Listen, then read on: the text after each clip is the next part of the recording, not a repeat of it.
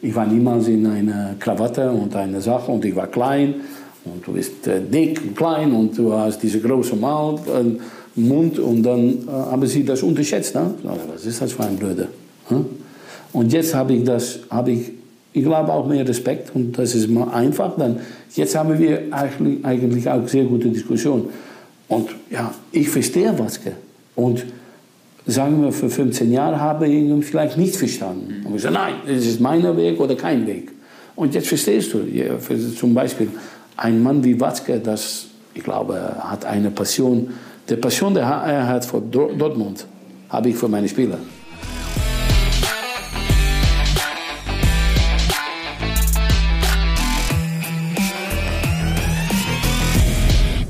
Die Dortmund-Woche und es geht immer weiter, immer weiter, um einen Torhüter, einen ehemaligen Torhüter zu zitieren, der ähm, nicht beim BVB gespielt hatte. Und das heißt, äh, wir befinden uns im Schlussspurt vor der Winterpause, vor Weihnachten. In einer englischen Woche zeichnen wir auf und äh, wir haben ein Revierderby hinter uns. Äh, es wird so ein bisschen despektierlich immer vom kleinen Revierderby gesprochen, das Spiel beim VfL Bochum. Und es gibt eine ganze Menge zu besprechen heute. Von uns ähm, Patrick Berger. Hi Patrick. Hallihallo, frisch geboostert bin ich hier. Oi, Wahnsinn, oi, oi, das steht mir in der kommenden Woche bevor. Äh, rechtzeitig sozusagen vor den Weihnachtsfestivitäten. Äh, du bist äh, frisch geboostert und ähm, du bist auch von einer schönen, angenehmen Reise zurückgekehrt. Wir haben ja so ein bisschen Geheimniskrämerei in der letzten Folge betrieben. Also wir wussten zwar, wohin du gereist bist, ähm, im Sakko nach Monaco, aber wir Im wussten nicht, genau, aber wir wussten nicht, beziehungsweise unsere Zuhörer wussten nicht, wen du da getroffen hast. Die Katze ist mittlerweile aus dem Sack und ähm, ohne dem Herrn zu nahe treten zu wollen, ähm, das ist eine dicke Katze gewesen. ja, the cat, the cat is off the sack, wie, wie Trapp. Äh, Trapp ja, genau, hat, genau. Ne? Ähm, genau, also die, die Cat äh, war Mino Raiola, das ist jetzt auch schon, äh, ja, was uns sehr, sehr freut, hat hohe Wellen geschlagen, ja. ist äh, bis ins Ausland auch äh, rüber geschwappt, die Geschichte. Also äh, habe zusammen mit dem Kollegen Niklas Löwendorf, ähm, der an der Kamera unterwegs war, ähm, Mino Raiola in Monte Carlo in seinem Büro getroffen und äh, er hat sehr, sehr ausführlich über den BVB, über die Verhandlungen mit Michael Zorg, Aki Watzke, Sebastian Kehl gesprochen und auch über die Zukunft von Erling Haaland. Und ähm, mhm. große Teile des Interviews, das wirklich fast zwei Stunden gedauert hat, äh, das könnt ihr hier gleich in dem Podcast hören. Und ähm, ja, ich freue mich auf jeden Fall drauf. Und ich freue mich auch drauf, wenn äh, viele Leute, die uns hier ähm, äh, in dem Podcast beiwohnen, sich in Zukunft auch boostern werden, so wie ich das heute gemacht habe. Der BVB, der ist ja da, gibt da ja auch wirklich mit dem Impfzentrum, was sie da eben äh, gemacht haben, sehr, sehr gute Möglichkeiten. Also ich sage immer, wie der Kali sagt, äh, impfen lassen, das ist der einzige Weg zurück in die Normalität, damit wir alle wieder Schnitzel essen können zusammen im Restaurant. so, ne? Also ja, Kinder ist, glaube ich, gut. In der Tat, in der Tat. Es gibt viele gute Gründe, sich impfen zu lassen. Das sei äh, an äh, dieser Stelle auch nochmal von mir gesagt. Äh, das Interview mit äh, Mino Raiola sicherlich ein Highlight äh, der heutigen Folge der Dortmund-Woche. Wir haben noch ein paar andere Sachen zu besprechen. Äh, wir reden logischerweise, das tun wir gleich zu Beginn, über das Revierderby beim VfL Bochum. Wir blicken so ein bisschen nach vorn. Wie gesagt, sind ja in der englischen Woche. Wir erörtern, ähm, ob es überhaupt noch Chancen gibt für den BVB, in den Titelkampf einzugreifen. Äh, wir machen ganz kurz das Fass Felix Zweier nochmal auf, aber nur um es dann auch endgültig zu schließen. Und äh, ja, dann äh, reden wir natürlich über Erling Haaland, über die Zukunft und wir sprechen auch äh, über das, ähm, was sich lostechnisch getan hat. Es geht gegen die Glasgow Rangers. Und äh, ich habe das an anderer Stelle hier ja schon mal gesagt. Ähm, manchmal ist die Europa League gar nicht schlecht. Da sind die Reisen äh, nicht ganz so durchstrukturiert, als wenn man jetzt zum zehnten Mal in Santiago Bernabeo, so toll und beeindruckend das auch sein mag, fährt, sondern da erlebt man noch ein bisschen was. Also wir sprechen über die Glasgow Rangers. Aber zunächst, äh, Patrick, ähm, blicken wir noch mal kurz zurück auf das Revierderby beim VfL Bochum.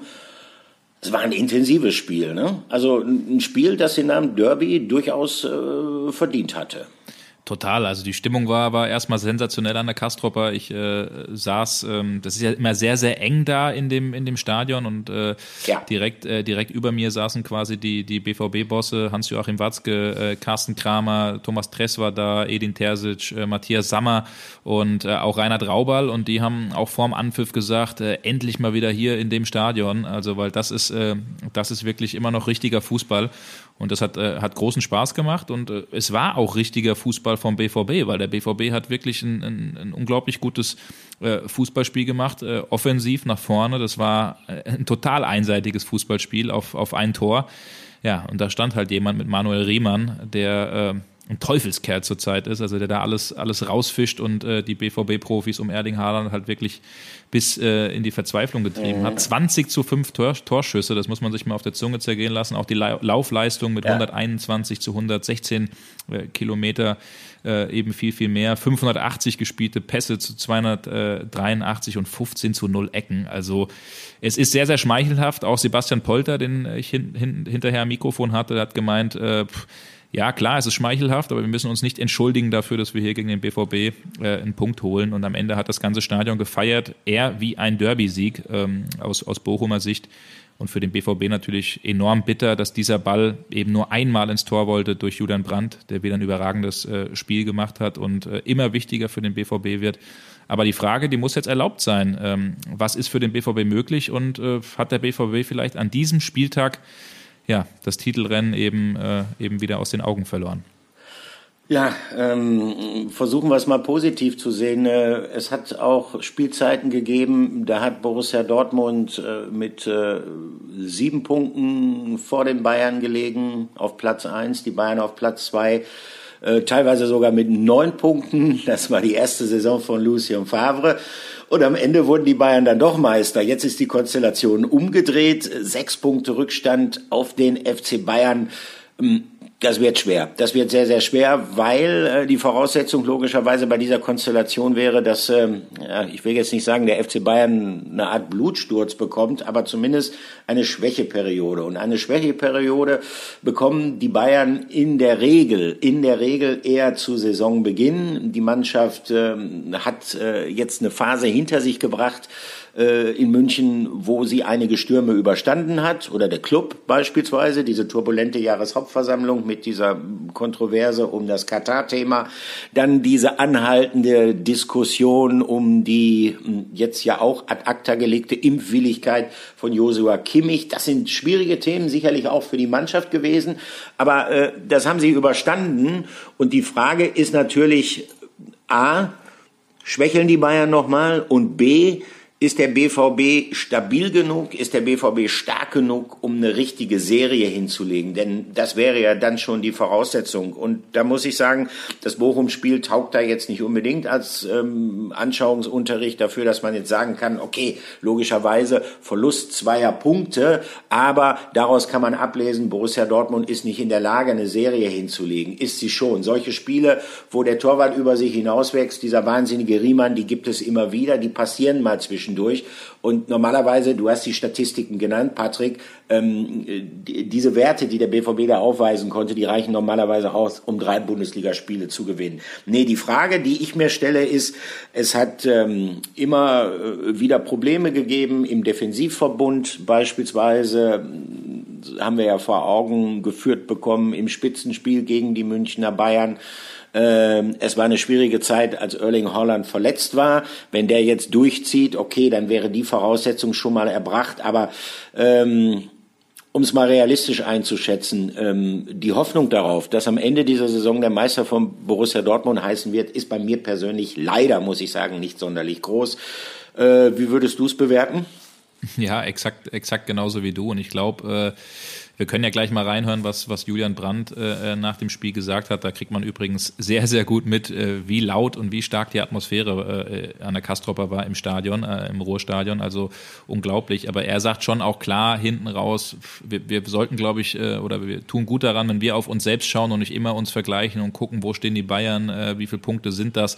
Ähm, weil ich glaube, das äh, macht auch ein bisschen was mit dem BVB. Mhm. Immer diese Vergleiche, immer das nach oben schielen, immer Bayern, Bayern, Bayern sie sollen wirklich auf sich selbst achten und äh, gucken, dass man konstant eben die Punkte holt und nicht eben wie in Bochum liegen lässt. Ähm, das wäre, glaube ich, ein ganz gutes Beispiel. Aber lass uns doch einfach mal reinhören, was der, was der Julian Brandt gesagt hat. Gerne.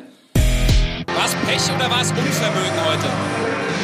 Sorry, Pech oder? Pech oder Unvermögen heute? Ähm, ja, ich glaube, es war mangelnde Konsequenz. Ähm, wenn, du, wenn du solche Chancen bekommst, dann musst du sie natürlich auch eiskalt nutzen. Äh, klar, wir haben hier äh, ein paar mehr bekommen und ich glaube, dass äh, gerade hier in Bochum auch, auch, vieles möglich war. Nichtsdestotrotz wird dir das am Ende äh, ja, nicht verziehen. Wenn du hier nicht triffst, dann, dann, dann kommen sie zu ihren Chancen, dann machen sie auch äh, eventuell eine Hütte und dann rennst du im Rückstand hinterher. Von daher, ähm, wie, wie, ich schon gesagt habe, es lag in unserer Hand, wir haben es nicht genutzt. Jetzt sind sechs Punkte auf die Bayern. Man hätte heute noch mal irgendwie zumindest auf Tuchfüllung bleiben können. Was bedeutet das für den weiteren Saisonverlauf? Grundsätzlich bedeutet das erstmal, dass wir weiter äh, dranbleiben müssen und weiter Gas geben müssen. Ich glaube, ähm, an einem äh, 14., 15. Spieltag ist, ist, ist, nichts entschieden, aber wir müssen uns auf uns konzentrieren. Nicht immer nur auf Bayern schielen äh, und immer nur gucken, wie groß der Abstand ist oder wie nah wir dran sind, sondern wir müssen unsere Spiele gewinnen. Das ist erstmal das Wichtigste und dann können wir gucken. Ja, also Julian Brandt hat äh, eben klar gesagt, ähm, Unvermögen. Es ist eigenes Unvermögen. Es ist nicht nur Pech, äh, wenn man eben so viele Torchancen hat vor dem, vor dem Gehäuse und dann äh, das Ding eben nicht, nicht unterbekommt unterm Strich äh, unfassbar ärgerlich, aber ähm, ja, es mindert eben die Hoffnung, dass der BVB äh, in dieser Saison den ganz, ganz großen äh, Angriff auf die Bayern starten kann. Du hast angesprochen, die Bayern haben immer mal ihre Schwächeperioden, die haben gegen Augsburg verloren, gegen Frankfurt verloren. In den Momenten, in den Augenblicken war der BVB selbst nicht zu 100 Prozent eben da und äh, ich glaube, das Ganze spielt sich immer ein bisschen äh, mehr und, und, und besser ein, auch bei den Bayern. Josua Kimmich äh, kehrt dann auch äh, im neuen Jahr zurück, äh, wird bei 100 Prozent sein. Also es wird sehr, sehr schwierig. Äh, also ich glaube, in dem Jahr wird es wohl wieder nichts mit einem Angriff auf die Bayern.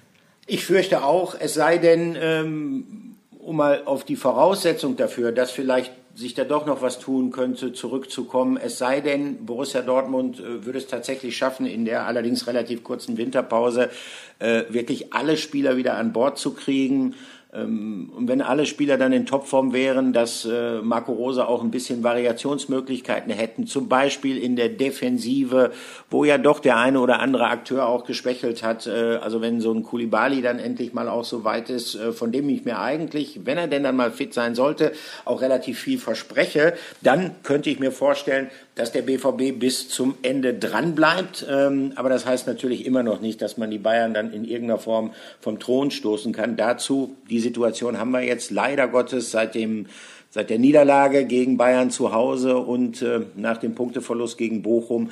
Dazu äh, wirken sie momentan zu stabil. Ich glaube allerdings auch, dass ähm, der BVB jetzt erstmal seine Hausaufgaben erledigen muss. Man hat ja äh, Anschauungsunterricht äh, bekommen, wie schwierig das ist bei einem Aufsteiger, der voller Euphorie spielt, zu bestehen in Bochum.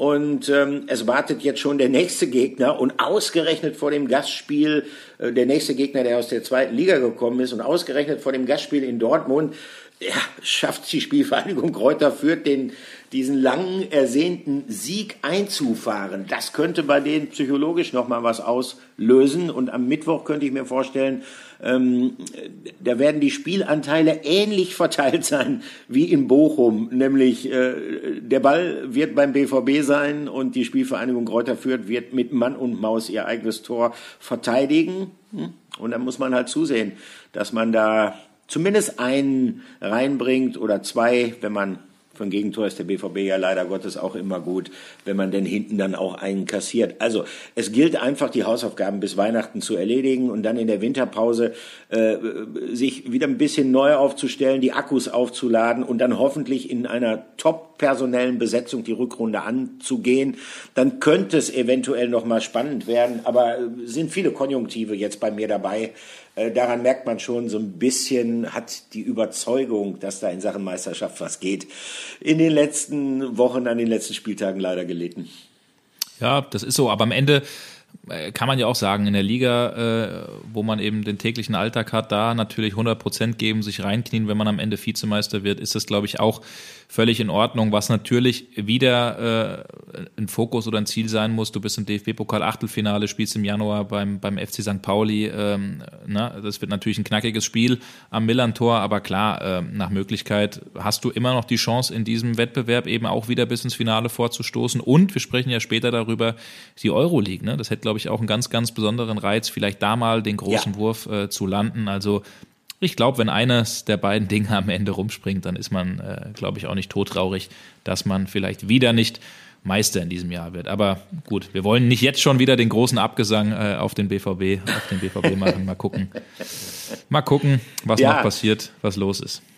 Ansonsten ähm, gilt als relativ äh, gesichert, dass äh, Felix Zweier äh, dem BVB äh, auf dem ja, jetzt eher unwahrscheinlich erscheinenden Weg zur deutschen Meisterschaft zumindest keine Steine mehr in den Weg legen wird. Ähm, er wird Borussia Dortmund nicht mehr pfeifen und äh, also dieses Zweier-Thema, äh, das hat uns ja äh, viel beschäftigt in den vergangenen Tagen und äh, ich habe selten ein Thema erlebt, das äh, so polarisiert hat, wo die Leute so unterschiedliche Meinungen haben. Äh, wenn ich deine Wenigkeit mal fragen dürfte, Patrick, äh, wie denkst du darüber? Ist das richtig? Ist das gut, dass der den BVB nicht mehr pfeift? Ja, also ich finde unterm Strich ja, es ist, es ist absolut richtig und es ist gut, weil nach dem, was, äh, was jetzt äh, eben vorgefallen ist, die ganzen Querelen, die ganzen Geschichten, ähm, dass Felix Zweier so unklug war, muss ich an der Stelle sagen, äh, äh, nochmal auch medial nach dieser ganzen Geschichte äh, an die Bildzeitung zu gehen und, oh, und das ja. Fass nochmal ein bisschen mehr aufzumachen. Da sage ich jetzt auch nicht, weil er an die Bild geht, hätte ich jetzt genauso gesagt, wenn er zu uns gegangen wäre. Ja, also das jetzt mal an der Stelle wirklich völlig ja. ausgeblendet. Wenn ich sein Medienberater gewesen wäre, hätte ich gesagt, ey, lass das lieber mal sein. Ähm, das hat natürlich weiterhin dazu beigetragen, dass die Fronten eben verhärtet sind. Michael Zorg, äh, Hans-Joachim Watzke haben ja in der vergangenen Woche einen Brief von Felix Zweier bekommen, in dem eben drin stand äh, mit der absoluten Bitte um Verschwiegenheit dass man das Thema eben nochmal äh, gemeinsam äh, ja, sozusagen besprechen soll, auch mit, äh, mit Jude Bellingham, dass er bereit ist, sich mit denen an, an einen Tisch zu setzen. Aber er dann eben auch sehr direkt gegenüber Jude Bellingham wurde und gesagt hat, das ist, das ist verleumdend, das ist äh, seiner Person gegenüber respektlos. Ähm, also schon sehr, sehr deutliche Aussagen. Ähm, und da war dann eigentlich klar, als das Ding dann, vor allen Dingen dieser Brief oder Inhalte dann in den Medien aufgetaucht sind, auch Hans-Joachim Watzke hat gesagt, dass das Thema ist erledigt. Michael Zorc hat bei uns nochmal gesagt, das ist, das ist ist durch, da muss, äh, da muss man gar nichts mehr tun. Äh, deswegen äh, lass uns doch mal kurz in, in das Zitat, was, was bei uns in der Sendung gestern im Doppelpass war von Lutz Michael Fröhlich, lass uns da doch mal ganz kurz reinhören. Felix Zweier und äh, Borussia Dortmund, das geht ja wohl wahrscheinlich die nächsten Spiele nun überhaupt nicht. Vielleicht auch die nächsten Jahre nicht. Das dürfen Sie ihm auch nicht antun, oder? Ja, das ist vollkommen richtig. Das machen wir aber auch äh, bei anderen Schiedsrichtern ähm, und bei anderen Spielen so. Wenn wir merken, dass da ähm, irgendwelche Vorfälle waren, dass das nicht mehr passt, dass man es vielleicht besser mal sein lässt mit einer äh, Ansetzung bei einem bestimmten Club, äh, dann machen wir das auch. Ähm, das, ähm, das ist, äh, es darf natürlich nicht dazu führen, dass bei jeder Kleinigkeit, wenn ein Schiedsrichter eine Entscheidung trifft, die einem Club nicht passt, dass dann rumgemeckert wird, dass dann Druck aufgebaut wird, dass man dann am Ende äh, fast gar keine Schiedsrichter mehr zu irgendwelchen Clubs äh, ähm, ähm, ansetzen kann. Aber äh, in besonderen Fällen, in Ausnahmesituationen machen wir das und das werden wir auch bei Felix Zweier jetzt in dem Moment auch so machen. Genau, Lutz Michael Fröhlich hat es klar gemacht und um das vielleicht abzurunden, ähm, du hast mich ja gefragt, wie ich das, wie ich das äh, sehe, wie ich das finde. Ich finde es in dem Fall richtig. Es ist eine, eine, eine ordentliche Entscheidung, weil man kann sich gar nicht mehr vorstellen, Felix Zweier pfeift vor einem ausverkauften äh, Haus dann in Dortmund und, und macht einen Fehler, dann würden diese ganzen Geschichten wieder neu aufkommen. Äh, das sollte nicht zur Regel werden, also das hat Lutz Michael Fröhlich ja auch klar gesagt, äh, wir können nicht immer auf Druck hin äh, der Verantwortlichen dann einknicken, weil am Ende pfeift keiner mehr irgendwo die Spiele, aber in dem Fall ähm, ist das Verhältnis einfach nicht mehr, nicht mehr zu kitten und es ist total verständlich, dass man diese Entscheidung vom DFB getroffen hat. So sehe ich es. Ich hoffe, du ja, auch. Ja, definitiv. Denn äh, allein der Vorgang, diesen Brief, in dem er um ein vertrauliches Gespräch gegeben hat, diesen Brief öffentlich zu machen, also quasi äh, die eingeforderte Vertraulichkeit mit Füßen zu treten, die hat dann natürlich das Fass zum Überlaufen gebracht und dann ist es auch schwer, miteinander zu kommunizieren. Ähm, und es ist halt das Problem, dass äh, die Geschichte sich derartig verselbstständigt hat, dass du sie nicht mehr runterbrechen kannst auf das, was tatsächlich passiert ist. Da kann man ja wirklich unterschiedlicher Meinung dazu sein, ob er da Fehlentscheidungen getroffen hat oder nicht. Wenn man die beiden strittigen Szenen sieht, und damit lassen wir es dann wirklich bewenden, dieses Thema Felix Zweier, der nicht gegebene äh, Foul-Elfmeter nach dem Foul von Hernandez an Reus, den er sich nicht mal angeschaut hat, wissen wir ja hinterher, wäre eh kein Elfmeter für Dortmund gewesen, weil Holland im Abseits gestanden hatte, plus den Handelfmeter auf der anderen Seite, den er gegen den BVB verhängt hat, nach dem Handspiel von Mats Hummels. Da kann sich niemand hinstellen und sagen, das sind jetzt zwei klare Fehlentscheidungen des Schiedsrichters. Die Begleitumstände, die Kommentierung durch Bellingham und anschließend dann auch dieser, ja, sagen wir mal, um es wirklich ganz vorsichtig auszudrücken, etwas unglückliche Vorgang, dass er den Brief an den BVB öffentlich gemacht hat, Felix Zweier. Der macht es natürlich ähm, allen Beteiligten sehr, sehr schwer, zur Tagesordnung zurückzukehren. So, so viel jetzt zum Thema Felix Zweier. Ähm, was noch ganz interessant ist, wir bekommen übrigens wirklich sehr positive Rückmeldungen und äh, das kann ich nicht oft genug betonen, wie sehr uns das freut, dass das, was Patrick und ich hier machen, euch offenbar gefällt. Also äh, das ist großartig. Damit hätten wir nicht unbedingt in dieser Form gerechnet und, und wir haben auch ordentliche Zahlen. Das heißt, es hören uns einige Leute und äh, die Leute wenden sich dann teilweise an Patrick Berger und haben Fragen die uns gestellt werden. Ist ein bisschen ungerecht, Patrick, dass sie sich an dich wenden. Ähm, ich sag nur im ja, neuen du kannst Jahr. Ja nicht. Dich kann man ja nicht erreichen. Wie denn? Wie denn? Wie denn? Wie, wie ja, sollen die das machen? Brief, Brieftauben kann man machen, einschreiben. Nein, aber im Ernst. Ich, also äh, es bald der Jahreswechsel steht an und ein paar gute Vorsätze habe ich auch. Also ähm, ich, ich gelobe gute hier Vorsätze Twitter-Account oder was ist der gute Vorsatz? Ja, ich lasse mich da ja. nochmal eingehen von dir äh, als als jungen, hippen, dynamischen Influencer beraten was dann alt, altersgemäß für mich äh, sozusagen die beste Plattform ist. Nein, aber worauf ich hinaus wollte, ähm, äh, da werden uns Fragen gestellt, äh, die wir hier beantworten sollen oder zumindest erörtern sollen. Und das ist ganz interessant, weil es wird immer wieder gefragt, transfertechnisch nach Dennis Zakaria. Ähm, Patrick, was fällt dir dazu ein?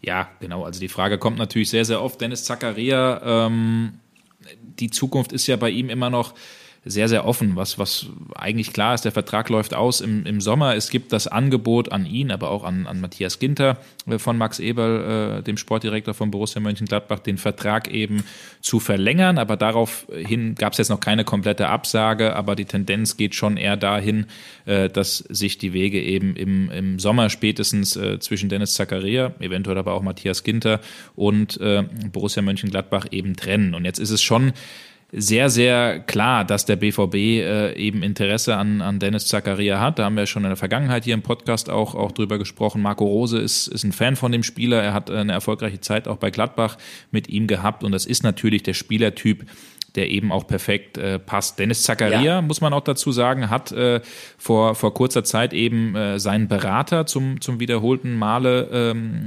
gewechselt. Beraterwechsel sind ja auch immer ein Stück weit ein Zeichen dafür, dass man eben eine räumliche Veränderung haben möchte. Man hat den Berater schon äh, oder der alte Berater im Sommer hat äh, eben nicht den erhofften Wechsel und Vertrag, äh, ich sag mal, erzwungen oder, oder hinbekommen. Und deswegen hat Dennis Zagaria jetzt eben einen einen neuen gesucht. Und äh, dieser ist auf jeden Fall, das kann man nicht äh, abstreiten, auch mit dem BVB zurzeit in Gesprächen und in Verbindung, aber da ist eben äh, so unsere Info noch keine letzte, letzte Einigung. Ähm, sind eben auch andere Vereine aus dem Ausland. Er selbst schielt ja sehr nach der Premier League, aber da hat er abgesehen von West Ham United äh, zurzeit noch nicht so die, die, die, die Top-Angebote äh, eben vorliegen. Äh, Serie A gibt's auch die Möglichkeit, aber ähm, wenn es nach ihm geht, äh, glaube ich, Dortmund äh, ist da schon äh, ganz hoch im, im, im Rennen. Und ich glaube, das könnte auch passen, oder? Dennis Zagaria, Dortmund? Ja, er ist ein Box-to-Box-Spieler. Er ist äh, jemand, der eigentlich zu den äh, bereits vorhandenen Mittelfeldspielern beim BVB gut passt. Also auch Moda Hood ist ja jemand, der beispielsweise den Bereich zwischen den Strafräumen äh, gut abdecken kann. Das gleiche gilt auch für Jude Bellingham. Und äh, man merkte ja auch immer ähm, in den vergangenen Wochen, je nachdem, wie die Mittelfeldbesetzung von Borussia Dortmund aussah, dass jetzt ein Spielertyp wie beispielsweise Axel Witzel nicht so hundertprozentig zu dem, ja, ich sag mal, eher robusteren äh, Stil von Marco Rose passt. Das war eher der Mann sozusagen Witzel von Lucien Favre, wo es mehr in Richtung Ballkontrolle ging. Ähm, ich glaube, dass das wunderbar passen würde. Ich glaube allerdings auch, dass es noch einige Zeit dauern wird, bis da tatsächlich was zu hören sein wird, denn die Situation bei Borussia Mönchengladbach ist momentan ähm, ja auch ohne, dass dieses Fass aufgemacht wird, mehr als angespannt. Du hast es gesagt. Ähm, äh, Ginters Vertrag läuft aus, äh, Zacharias Vertrag läuft aus, äh, Max Eber bemüht sich eine Verlängerung herbeizuführen, auch um Ruhe in den Club zu bringen. Und das ist ihm nicht gelungen. Und ich fand es sehr interessant. Äh, Max Eberl hat ja eine regelrechte Medienoffensive dieses Wochenende abgeleistet, war erst im ZDF Sportstudio, dann bei uns zugeschaltet am Sonntag im Doppelpass. Und ähm, er hat immer wieder versucht, ähm, Adi Hütter, den Trainer, so ein bisschen aus der Schusslinie zu nehmen, hat aber durchblicken lassen, dass es schon äh, problematisch ist, dass seit Monaten eigentlich über extrem viele wichtige Spieler von Borussia Mönchengladbach immer wieder geredet wird im Zusammenhang mit Transfergerüchten und dass es sehr, sehr schwer ist, da Ruhe reinzubringen. Dann wurde ihm explizit die Nachfrage gestellt ähm, zu Zakaria und zu Ginter und da hat er dann so ein bisschen, ansonsten fand ich, hat das dafür, dass die Situation so schwer ist, in Mönchengladbach souverän gemeistert. Aber da hat er so ein bisschen durchblicken lassen, wie sehr ihn das Thema nervt, als er dann gesagt hat, im Grunde genommen ist es ihm egal und Einzelschicksale würden ihn nicht interessieren. Also daraus kann man schon ablesen, wie heikel die Situation von Borussia Mönchengladbach ist. Und ich denke, dass der BVB und auch Dennis Zakaria sehr gut beraten wären, ähm, da jetzt nicht an die Öffentlichkeit zu gehen und nach Möglichkeit kein Öl ins Feuer zu gießen. Ja, aber so ist das nun mal, ne? Also mit, mit Spielern, mit Vereinen, die interessant sind, äh, das, das hat sich natürlich Gladbach auch ein Stück weit erarbeitet, dass, ja. dass, dass man so sehr eben medial im Fokus steht und äh, Max Eberl dürfte das eigentlich wissen, dass natürlich Transfers sehr, sehr spannend, sehr interessant sind und das natürlich auch äh, ja, eine Währung ist, äh, in der wir ein Stück weit bezahlt werden, wenn wir da Informationen haben und die auch, die auch nach außen verbreiten. Also Klar. Ruhe reinkriegen, das kriegt er, glaube ich, äh, ja, nur mit einer Vertragsverlängerung hin oder eben, wenn der Spieler dann, dann, dann weggeht, äh, dann dann, hat man Klarheit. Aber das wird noch eine Weile dauern. Ja, das kommen stimmt. wir zu, kommen wir in eine glamourösere Welt, würde ich sagen, oder? Ja, wobei also, wir bleiben ja, wir bleiben oder? ja beim, beim Thema, beim Thema Transfers, ne? Also. Wir bleiben, richtig, wir bleiben beim Thema Transfers. Ich habe, äh, was hast du eben gesagt, Sakko in Monaco, ne? Ich habe ja. äh, mein, mein feinstes Sakko äh, mitgehabt, ein Rollkragenpullover. Habe ich gesehen. Sonnenbrille. Sonnenbrille. Ich habe die sogar die, die, die goldene Uhr angehabt und ja. habe äh, hab da mal gedacht, ich passe mich mal dem Publikum in Monaco an. Du sahst aus, Mino du hast ja noch schön diese Fotos gemacht da unten an der Hafenpromenade in Monaco, habe ich gesehen, ja, auf deinen umfangreichen äh, sozialen Kanälen. Ähm, du erinnerst du so ein bisschen so an, äh, sei es entweder der Junge oder die Wiedergeburt von Aristoteles Onassis, dem großen Reederkönig und Playboy der 60er Jahre. Da muss ich sagen, das hatte ja, was. Sehr, sehr schön. Ja, siehst du, das, äh, das, das merke ich mir mal. Den Satz, den hänge ich mir, den hänge ich mir irgendwo hin. Du weißt doch gar nicht, wer das ist. Hä? Ich, ich habe gerade eben noch mal kurz gegoogelt, aber äh, hab's jetzt. Na gut, okay. Aber, aber ich glaube, googeln, googeln müssen wir nicht bei, genau, googeln müssen wir, glaube ich, bei Mino Raiola nicht. Den, den, den kennt jeder, glaube ich, unserer, unserer Zuhörer, Zuhörerinnen. Ähm, eigentlich der mächtigste Spielerberater äh, der Welt, das kann man glaube ich so sagen. Natürlich mit Jorge Mendes, der auch äh, Cristiano Ronaldo berät, aber äh, das ist jemand, der wirklich ganz, ganz klein angefangen hat. Ähm, darüber habe ich mich auch sehr ausführlich mit ihm unterhalten. Wirklich ein, ein unglaublich spannender äh, Gesprächspartner, ist natürlich mit allen äh, Wassern gewaschen, aber äh, ist in jungen Jahren aus äh, oder in Italien eben geboren und äh, als er ein Jahr alt war, sind, ist seine Family, sind seine Eltern als äh, Gastarbeiter eben rüber äh, nach Holland gegangen, nach Harlem und da hat sich die Familie angesiedelt und der kleine Mino hat eben von klein auf, elf, zwölf Jahre war er alt, das kann man auch im Interview auf Sport 1 nachlesen, angefangen zu arbeiten im Restaurant bei den Eltern. Und da hat er, ist er natürlich mit vielen Leuten in Kontakt getreten, unter anderem mit dem äh, Präsidenten vom FC Harlem, ja, und ähm, dann hat der Mino dem Präsidenten von Harlem immer mal wieder erzählt, du äh, hast keine Ahnung, du machst nur Blödsinn, äh, du holst blöde Spieler. Und dann kam der Präsident von Harlem auf die Idee, da war Mino Raiola 19 Jahre alt, zu sagen, ey, du weißt doch alles besser, willst du nicht Sportdirektor werden? Und am Ende ist Mino Raiola in der zweiten Liga mit 19 Jahren Sportdirektor geworden und so startete dann eben seine Karriere im Fußballbusiness. Und äh, darüber haben wir ausführlich uns unterhalten. Und ich muss sagen, es war ohnehin total spannend. Also bei, bei ihm im Büro zu sein, jetzt denkt man erstmal Monaco, Mino Raiola, der hat Paul Pogba, der hat Slatan äh, Ibrahimovic, Donnarumma, äh, früher schon, also natürlich Erling Haaland, aber früher schon Pavel Nedved, ähm, ganz, ganz große Fußballer, Dennis Bergkamp. Da, da denkt man so, ja, Monaco, wahrscheinlich 10., 11. Stock, alles Luxus, goldene Wasserhähne, Blick auf, äh, aufs Meer, aber denkste, das war, das war überhaupt nicht der Fall. Eigentlich ein sehr, sehr biedernes äh, Büro im, im sechsten Stock, äh, alles ein bisschen verbaut, äh, kein großartiger Blick raus, irgendwo mehr war gar nicht zu sehen, eher auf, äh, auf ähm, andere Hochhäuser. Also das war alles ein bisschen, ein bisschen kleiner. Ich glaube, es waren vier Büroräume, wo er und seine, und seine fünf Mitarbeiter sind es gerade mal äh, arbeiten. Das ist eigentlich überwiegend ein Familienbetrieb. Ähm, da arbeitet dann beispielsweise der Neffe, der älteste Sohn äh, äh arbeitet bei ihm. Also alles ein bisschen kleiner äh, und das hat man jetzt, glaube ich, am Ende nicht unbedingt so erwartet. Aber was ich sehr, sehr schön mhm. fand, ähm, er hat am Arbeitsplatz so ein bisschen äh, so, ich sag mal, drei, vier dicke Wälzer gehabt. Da habe ich gefragt, Mino, was, was, was, was, was, was ist das? Was hast du da? Ähm, sagt er, das ist, ist alles für meine Pilotenausbildung. Sag ich, wie Pilotenausbildung? Sagt er so, ja, ich habe 200 Flüge im Jahr ähm, ich sehe das nicht ein, dass ich, dass ich jedes Mal durch die Gegend geflogen werde. Ich will selbst fliegen. Ja, und dann macht Mino Raiola jetzt seinen Piloten, ähm, Pilotenschein, um dann in Zukunft eben selbst zu den Verhandlungen zu fliegen. Also wenn er das am Ende schafft, Hut ab und äh, spricht ja auch sieben Sprachen. Äh, also es ist einfach ein cleveres Kerlchen, das muss man, das muss man unterm Strich sagen. Und äh, mir haben dann viele Leute danach beim, beim Lesen des Interviews geschrieben, Mensch, ich habe ein ganz anderes Verhältnis, ein ganz anderes äh, Gefühl auf einmal für diesen mhm. Menschen bekommen. Der ist ja richtig sympathisch, so eine Scheiße. Ja, äh, die haben, die haben natürlich gedacht, dass das Bild da irgendwie was, was auch so ein bisschen durch die Medien aufgezogen wird. Ähm, von, von, von, von diesem Pflegel, will ich fast schon sagen, der irgendwie mit den Vereinen umgeht, äh, wie sonst was, äh, dass sich das dann irgendwie doch nicht äh, bestätigt hat. Ähm, Natürlich ein knallharter Verhandler, aber ähm, ich würde einfach mal sagen, wir hören in das Interview rein. Sehr gerne, sehr gerne. Interview der Woche. Ich habe mich in Armenien mit, äh, mit Henrik Mikitarian hab ich, hab ich interviewt und Henrik hat auch sofort gesagt, Mino ist für mich mein bester Freund, Mino ist mein Berater, aber Mino sagt mir auch, wenn ich schlecht gespielt habe, ruft er an und sagt, das war richtig schlecht, du hast ganz, ganz scheiße gespielt, was, was soll das? Ist das wie würdest du dich beschreiben? Du bist ehrlich zu den Spielern auch, oder? Ich glaube, dass nur Ehrlichkeit dir helfen kann. Aber ich will auch mit meinen Spielern, dass sie ehrlich mit mir sind. Das brauchen wir. Wir brauchen in einer Relation zu sein, wo, sie, wo wir einander vertrauen können. Und nicht in einer Relation, wo das nur ist, ich habe Angst, um den Spieler zu verlieren. Ja, viele haben das, das. Und ich verstehe das. Es ist sehr, sehr schwer, wenn du ein oder zwei Spieler hast. Aber ich glaube, dass die Spieler willen das nicht. Die Spieler wollen jemand, das eine Opinion hast, eine ehrliche Opinion. Ja, dann brauchst du auch nicht immer sagen, dass alles schlecht ist.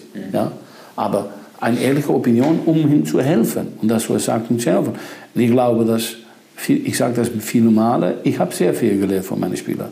Mein großes Glück ist, dass von, von, von den letzten 25 Jahren ich jedes Jahr der, oder jedes sagen wir, Periode, Zyklus, der große Spieler haben. Und war, warum? Dann, was ich lerne von einem Spieler, bringe ich nach anderen Spielern. Ja? Ich, hab, ich, ich, ich, weiß nicht noch, okay, jeder spricht über Ibra, das ist noch so aktuell, aber ich wusste noch, wann ich Ibra sagen sollte, hoe wir, äh, dem, dass er mehr trainieren sollte, dann habe ich ihm immer das Zuspiel gegeben von Nedved. Und das hat er immer nicht geglaubt. Hm, er hat das ja oder nicht geglaubt. Weißt? Ja, ja, ja, okay, gut, also Nedved. Und dann hat er getrainiert mit Nedved. Und dann hast du das verstehen, was ich. Und das habe ich auch mit den jungen Spielern gemacht. Und jemand sagt, ja, aber dann sage ich, schau mal den Slatan an und schau mal den Mikitarian an. Der Mickey ist eine Maschine. Und jeder, der mit diesem kennt, weiß das. In Deutschland weiß sie das. Er kommt wirklich als Erster. Und wenn du ihn lässt, dann schlaft er in, im Verein. Ne? Das ist da, jemand soll ihm sagen, hör mal, geh nach Hause und schlafen, das ist schon, schon nett. Und diese Passion, die ich immer gehabt habe von meinen Spielern, die habe ich selber auch. Ich wollte auch immer das Beste sein. Mhm. Auch wenn ich alle Sachen mache, machte in, für meinen Vater. Das war, du weißt, ich, ich, ich frage mich immer ab selber, wenn ich, etwas, mir, wenn ich etwas machen muss, was werde ich machen, was mein Sohn ist? If das was mein, wenn das war mein Sohn, was wollte ich machen? Okay. Wie viele Söhne hast du? Hast du Sohn, Tochter? Sagst ich habe zwei Söhne, aber meine Frau sagt, ich habe eine, ein Haus und eine Familie. Aber es ist wichtig, dass du das machst für die gute Intensität, ne? für den gute, uh, for the right reason. Mhm. Du kannst einen Fehler machen, jeder kann das machen. Und wir machen jeden Tag Fehler. Aber du musst es machen mit der Intention von, was ist das Beste für ihn? was glaubst du, das ist das Beste für ihn? Mhm. Und so war ich immer auch, wenn ich erwachsen bin. Ich wollte immer meinen Vater stolz machen. Ne? Mhm. Ich wollte ihm immer helfen und oh, du konntest auf mich rechnen. Und darum sage ich immer, ich bin in die Universität gegangen, ich bin nach Schule gegangen, aber die wirkliche Universität ist das Restaurant gewesen. Mhm. Und ich, ich sage das gegen jeder, das wirkliche große Sache ist, wie gehst du mit, mit, mit, mit, mit Leuten um. Ne? Mhm. Wenn ich in das Geschäft gekommen bin, habe ich wirklich gesehen, dass, dass die Fußballspieler waren, die wie, ja, wie Produkte. Und für mich sind das Menschen. Mhm. Und ich verstehe, was eine, ich wusste noch im, am Anfang, ein Transfer war, das war ein life-changing Moment. Mhm. Du weißt, es war Internet, kein Internet. Du, du hast da Heimweh. Ist, ist das auch ein ja. Äh, Wort in Deutsch? Heimweh? Und jetzt ist das schon, die Welt ist schon kleiner bekommen. Ne? Ich, ich, wusste noch, am Anfang, eine Bankrechnung zu öffnen, puh, weißt du, da, das war eine andere Sache. Also, ich wusste, wie wichtig das war, um die Spieler glücklich zu machen, um, so dass er gut prestieren könnte. Und das ist jetzt immer so. Ja, wir sind hier, wir, wir haben ein Player Care, ein Player Care, das ist sehr wichtig. Und ja, der Kontrakt ist eine wichtige Sache vom Spiel. Ich sage ich sag immer, jeder kann einen, einen Vertrag machen, aber einen guten Vertrag machen, das ist ja schwer. Was bedeutet überhaupt, was bedeutet ein guter Vertrag, was bedeutet Geld auch für dich? Ist Geld dir früher wichtig gewesen? War das ein Antrieb für dich? Nein, Ambition ja. Mhm. Aber Ambition und Geld gehen nicht immer zusammen. Ambition ja, der Beste sein und Qualität leben und ja, stolz sein. Ne? Meine Familie war sehr stolz. Mhm. Ich war immer gewesen, dass ja, in Harlem, du musst keine Scheiße machen. Dann meine Familie war das ist die Familienname und wir machen keine Scheiße. Mhm. Wir hatten das Respekt und wir wussten, wir waren Ausländer, aber ja, du weißt, du, musst, du hast den Namen von der Familie hochzuhalten. Aber ich sage immer, Geld ist ein Resultat von guter Arbeit. Mhm. Ich habe nur das Glück, dass ich in eine Industrie bin gekommen, wo das Geld immer mehr, mehr, mehr ist geworden, wichtiger ist geworden. Ja? Ich sage, ich, ich arbeite sehr hart. Mein Vater hat immer gelernt, du musst hart arbeiten. Ja? Aber ich weiß, das sind Leute, die arbeiten harter damit oder mehr damit. Aber sie sind nicht in die glückliche Umstandigkeit, dass sie in einer, in einer Industrie sind, wo sehr viel Geld umgeht. Ja? So, am Anfang von meiner Karriere, auch in meinen anderen Geschäften, habe ich immer gedacht am Geld, dass Geld wichtig war. Und all meine Geschäfte war scheiße. Wenn du denkst immer an Geld und Geld ist die erste Sache, dann habe ich angefangen zu, zu verstehen, dass es geht um Qualität. Und dann ist Geld nicht mehr wichtig. Dann ist Geld eine Konsequenz. Ne? Du, du, ich sage immer, diese, diese, diese, diese, diese Sachen sind ein bisschen auch, um, um das zu verstehen zu machen. Ne? Du kannst kein Flugzeug kaufen und die Pilot nicht zahlen. Oder ein Rolls Royce kaufen und du hast ein Problem mit dem Salarium vom Chauffeur, dann kannst du dir keinen Los aufkaufen. So, wir sind ein bisschen so. Mhm. Und, aber Geld ist nur ein eine Resultat von sehr guter Arbeit. Kannst du sagen, wie viel Resultat, wie viel Geld du schon durch Transfers erwirtschaftet hast? Mehr, als ich immer gehofft habe ja. oder geträumt habe. Ja. Und genug für mein Leben und das von meinen Kindern. So, äh, es ist keine, es ist niemals eine Motivation gewesen. Meine Motivation sind andere Sachen. Mhm. das ist die Stolz und die, die, die Passion, die ich habe für diesen Beruf. Dann ich, ich mache das noch immer mit, mit Passion. Aber Geld ist wichtig, um das, alles was gut ist, hat einen Preis. Mhm. Und ich glaube, dass das zahlt werden muss. Ne? Mhm. Du, du bist einer, der für seine Verhandlungen und für sein Geschick auch in Verhandlungen bekannt ist. Und es gibt auch viele Sportdirektoren, die sagen, ich sage jetzt mal überspitzt, die hassen Mino Raiola, weil sie am Tisch mit ihm sitzen und weil sie Verhandlungen führen und weil es da auch mal ruppig zugeht. Wie bist du bereit, bei Verhandlungen für deine Spieler sozusagen in den Krieg zu ziehen? Ich habe dir gesagt, ich, mach, ich, bin bereit für meine Spieler zu machen, was ich bereit bin für meinen Sohn zu machen. Mhm. Und wenn ich glaube, dass das das Beste ist, dann ist das das Beste. Aber weißt du, erstens sage ich, diese die Sportdirektoren, die mir hassen, bin ich nicht, noch nicht zugekommen. Aber ich habe niemals am Tisch gesetzt, gesessen mit einer äh, Waffe am Tisch. Ich glaube, dass ich sehr gut weiß, was das Wert ist von meinen Spielern mhm. und wie der Markt ist. Mhm. Und ich verstehe, dass der Verein muss das machen für den Verein und ich bin dafür ein Spieler. Und wenn sie mich hassen, hm, das ist ein sehr großes Kompliment. Dann mache ich etwas gut. Es ist, wenn sie mich nicht hassen und sagen, hm, wir sind froh, dass der Raiola am Tisch ist. Das wird eine einfache äh, Sache. Dann haben wir ein Problem. Wer war für dich der schwierigste Verhandlungspartner? Oder? Der schwierige Verhandlungspartner ist der Partner das nicht verstehen, die sie kommen nicht vom Geschäft und sie verstehen nicht, was das wirklich ist, was das Geschäft wirklich ist. Ja? Das ist selber, wenn du einen Spieler fragt, was ist schwieriger, zu spielen gegen Cristiano Ronaldo's Laden oder gegen jemanden, der nicht spielen kann? Dann sagen sie gegen jemanden, der nicht spielen kann. So, es war niemals schwierig. Dann, ich hatte auch das Glück, ich habe immer das Glück, dass ich Spieler vertreten, dass jeder weiß, was das Niveau ist von diesen Spielern. Und eine Verhandlung geht niemals über eine Woche. Ja? Das, die großen Geschäfte sind eine oder zwei Jahre in Präparation. Also hast du mit Erling Haaland als Beispiel, hast du letztes Jahr eigentlich schon angefangen zu präparieren, zu vorbereiten, was in, vielleicht im Sommer passieren könnte? Ja, ich glaube schon, dass wir mit Erling sind wir ein oder zwei Jahre schon äh, am Denken, am Sprechen. Wir wissen, was das Markt will. Und ja, gut, ich versuche den Markt, äh, ich kenne den Markt so gut und manchmal hast du auch das Glück und die, ja, das Vorrecht, um den Markt so einzubeeinflussen wie diese großen Qualitätsspieler. Und das machen wir. Ich habe immer versucht, um den Markt und um die Industrie neu zu machen, zu verneuern. Mit meinen Verträgen, mit meiner Manier von Kuchen. und ich glaube, das ist, das ist für jeder ist das so. Ich sage, dass jeder, der Success hat, macht etwas, wo die Markt verändert.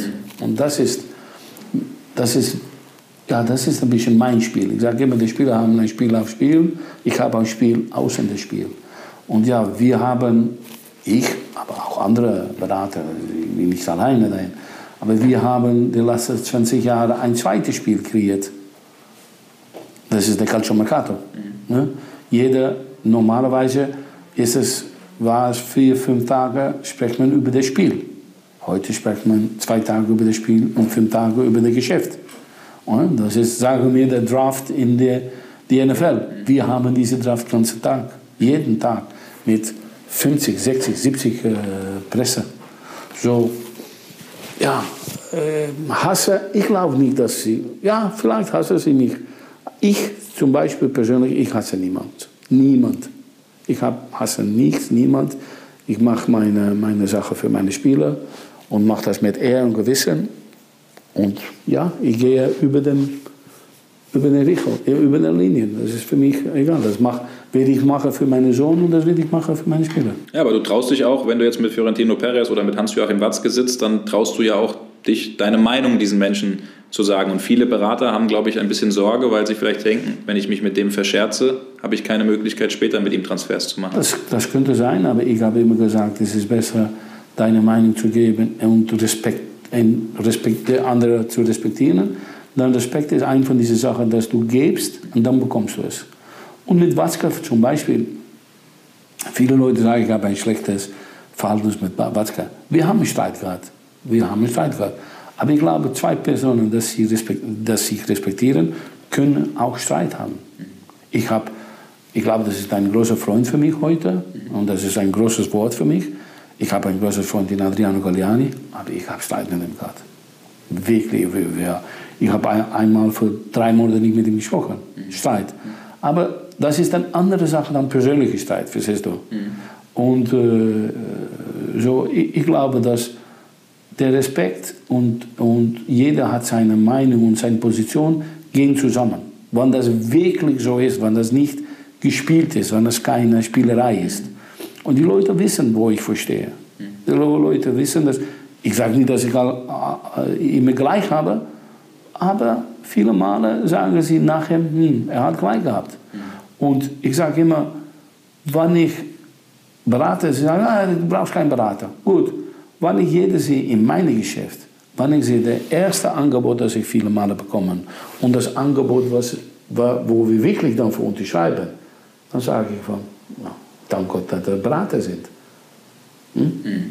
Dann so, so, wenn er wirklich kein Berater nötig war, dann sind, dann sind wir auch kein Sportdirektor. Na, brauchen wir auch keinen Sportdirektor. Ich muss ehrlich sagen, dass die deutsche Manier von, Beraten, von von, von Arbeiten. Das ist sehr, wie ich bin. Denn ich bin doch auch vielleicht, mein großer Vorteil war immer, dass ich, ich habe das Beste von den Italienern mit, das Beste von den Holländischen mit. Das sind zwei gegen, gegenseitige Charakteristika. Aber ich bin sehr ordentlich in meiner Arbeit und in meinem Denken und so. So die deutsche Manier ist mir sehr na, ich muss wirklich sagen, ich habe mich ja mit vielen Leuten unterhalten, auch vor diesem Interview, ob das Berater waren, ob das Sportdirektoren sagen, auch jetzt Hans-Joachim Watzke und Michael Zorg, jeder sagt, klar, Mino ist, hat eine Strategie, Mino ist laut, aber Mino ist hochprofessionell und ein guter Berater mit Strategie. Das hat jeder, ich habe niemanden getroffen, der gesagt hat, ich versuche das. Ich versuche mir immer gut zu, zu ich, ich, ich liebe Argumente und nicht nur Opinionen. Mhm. Und ich liebe mit, meiner, mit den Direktoren und dem Präsidenten zu sitzen und dass ich weiß, worüber wir reden. Und das am Anfang, jetzt bin ich schon 54 und habe sie das akzeptiert, man muss ja verstehen, dass Anfang weiß, ich war niemals in einer Krawatte und einer Sache und ich war klein und du bist äh, dick und klein und du hast diese große Maul, äh, Mund und dann äh, haben sie das unterschätzt. Ne? Was ist das für ein Blöde? Hm? Und jetzt habe ich das, habe ich ich glaube auch mehr Respekt und das ist mal einfach. Dann, jetzt haben wir eigentlich, eigentlich auch sehr gute Diskussionen. Und ja, ich verstehe Watzke. Und sagen wir, für 15 Jahre habe ich ihn vielleicht nicht verstanden. Und ich sage, nein, es ist mein Weg oder kein Weg. Und jetzt verstehst du, zum Beispiel ein Mann wie Watzke, das, ich glaube, hat eine Passion. Die Passion, die er hat für Dortmund, habe ich für meine Spieler. Und das kann ich respektieren. Auch wann unsere, unsere ähm, Interesse nicht zusammen sein. Mhm. Und da hatten wir einen Streit mit Niki. Stimmt es, dass du einen Stuhl durch das Büro getreten hast? Ah, das da reden wir nicht über. Ich habe viele Sachen gemacht, in meinem, ich habe viele Fehler gemacht in meinem Leben. Und ich bin wirklich far von perfekt. Wirklich far von perfekt. Aber ich liebe diese Passion, dass ich, manchmal sehe ich einen Mirror Spiegel. Mhm. Ja, äh, wir sprechen über Watzke, hat eine sehr große Passion. Mhm. Sorg. Ich hatte eine sehr schlechte Relation mit Sorg, aber sehr schlecht. Ich glaube, ich habe ihn niemals gehasst, denn ich hasse niemand. Aber ich glaube, er hat mich schon gehasst. Ich glaube, heute ist das nicht mehr so. Ich sage nicht, dass wir Superfreunde sind, aber von meiner Seite hat er sehr, meinen Respekt. Das wird nicht sagen, dass wir uns ein sind über diese Sache. Und wir mit der Verhandlung von, von Erling haben wir, das war hart gegen hart. Aber ich glaube auch, dass das eine große Qualität von Sorg war, warum Erling in, heute in Dortmund ist. Warum? Was hat er gemacht? Dass er immer noch manchmal, du weißt, ein Spieler, manchmal, äh, ich sage immer, wenn ein Spieler eine, eine schwierige Entscheidung machen, macht, so machen, ist das um eine äh, Reason. Äh, Grund. Grund. Mhm dann alle Entscheidungen sind gut. Mhm. Wenn du sagst, und nur um das zu verstehen, eine S3 63 AMG oder RS6 vom Audi. Ja. Schwierig, aber die, beide sind gut. Es ist nicht so, dass du sagst, okay, ich habe den äh, S63 genommen und das ist eine schlechte Entscheidung. Nein, das sind, es sind kleine Differenzen und das ist eine, ein Moment. Und wenn du diese Entscheidung machen sollst, dann ist es sehr wichtig, wer hast du gegen dir. Hast du jemanden, der sagt, ja, oder du kommst oder nicht, das ist mir egal. Oder hast du jemanden, der seine Passion auf dich bringen will und du, äh, er verkauft den Verein, wie Sorg das macht, in einem Weg, dass du sagst, ja, ich kann mir das sehen. Das sehe ich mir. Und ich glaube, dass Sorg das für viele Jahre ja, top gemacht hat. Heute zum Beispiel ist der Dortmund für in diese Transition, das anfängt mit dieser amerikanischen Einfluss und für Vereine, das jetzt vielleicht eine andere Businessmodell suchen, ich glaube, dass den Borussia Dortmund eine, eine, eine, Beisp äh, eine Exempel, mhm, ja, Beispiel. Beispiel, ein Beispiel ist für die internationale Fußballwelt. Und das ist Supertalente, das schon keine Talente mehr sind. Verstehst du, was ich meine? Du hast zwei Typen Talente. Du hast ein Talent, das er kommt und er hat nur drei, vier, fünf Spiele gespielt. Und wir hoffen alle, wird er etwas machen. Oder du hast den Nerves, der hast äh, ja, the Balls zu sagen, und das hat Dortmund gemacht, das ist ein super Talent. Er hat schon gespielt, Erling, Bellingham, Bellingham Sancho in dieser Zeit. Und wir machen eine große Investition in diese Spieler, und dann wir wissen, dann, wann wir warten, können wir die nicht mehr holen. Dann sind sie yeah. außer uns Und jeder guckt an Dortmund jetzt, um zu sagen, Gut, wenn Dortmund dahin glaubt, dann muss es etwas gut sein.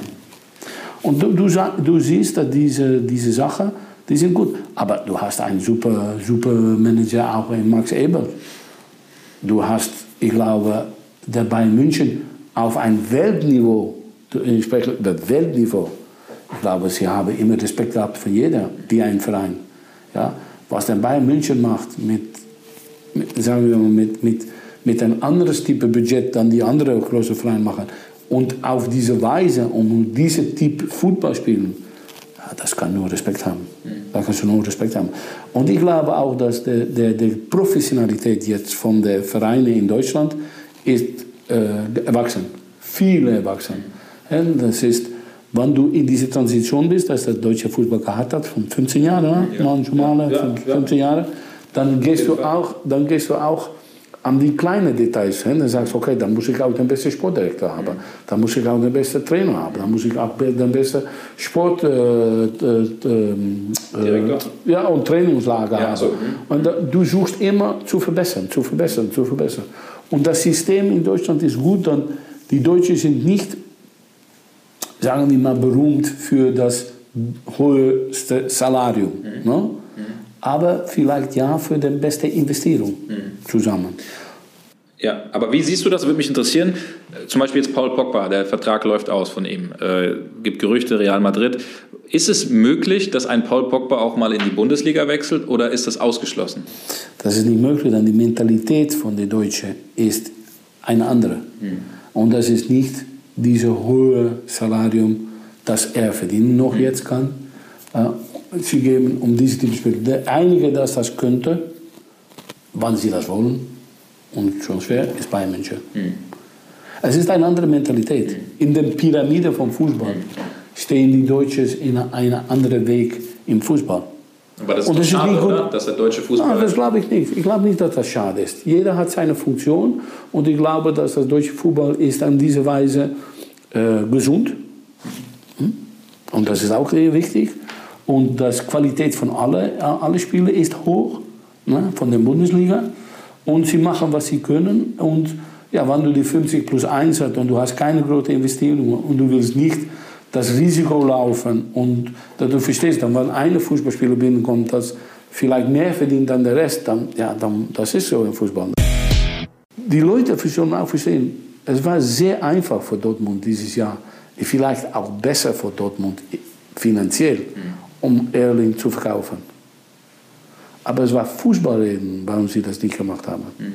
Und das ist auch sehr speziell. Das sind schon wenige, wenige Vereine, dass sich das auch permittieren können. Aber jetzt verdient Dortmund weniger Geld an Erling als diese.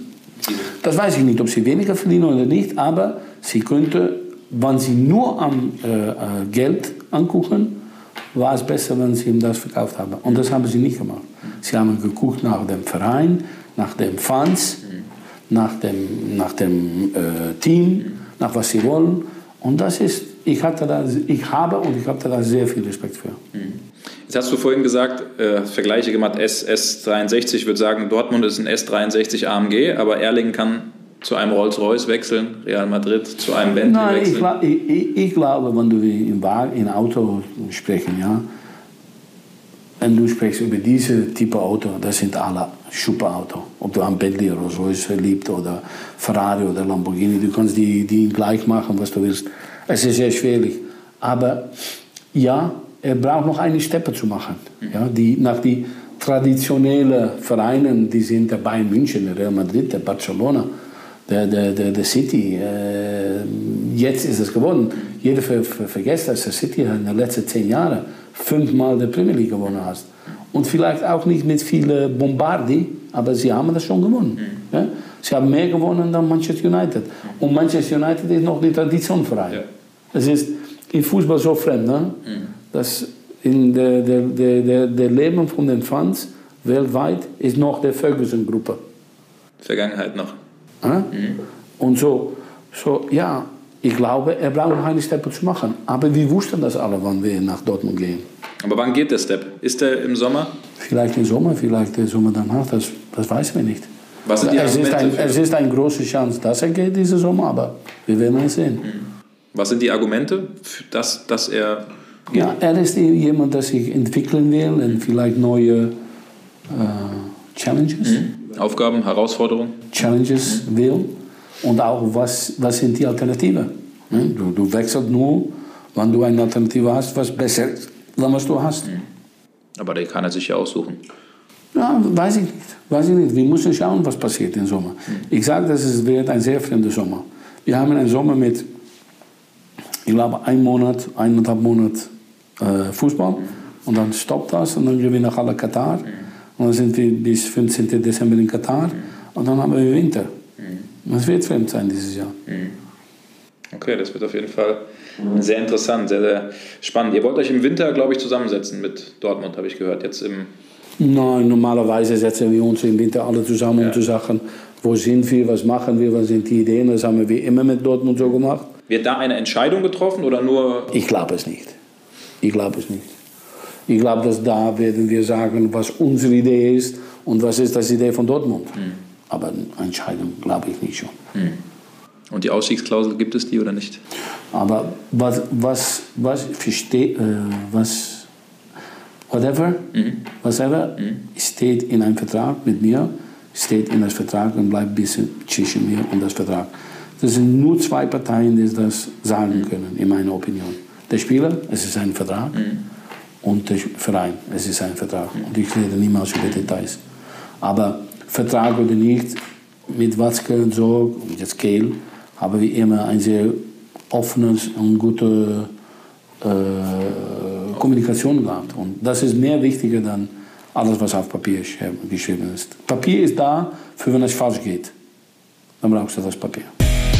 Und wie hat Haaland dich gefunden mit Alfie? Du kennst Alfie schon länger, ne? Ja, Alfie und Haaland, ich, hab, wir, ich wusste, dass er Kontakte, mhm. dass, dass, dass Haaland auch ein, ein guter, sagen wir mal, er war ein Fan von Zlatan mhm. und eine äh, joint äh, person that we both know.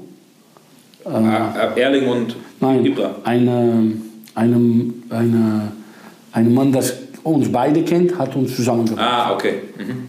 Okay. Wer war das? Und das war in fünf Minuten. Na, das war das ist nicht wichtig. Unbekannt? Fünf Minuten war das. Wir haben uns etwas getrunken und haben gesagt, ja. Okay. Erling wollte, ich wollte gerne. Mhm. Und ich hatte ihn einmal gesehen auf ein Video und ich habe gesagt, ja, das ist ein Typ, mhm. der, der passt bei mir. Mhm. Vergleichst du ihn manchmal mit Ibra oder ganz unterschiedlich? Nein.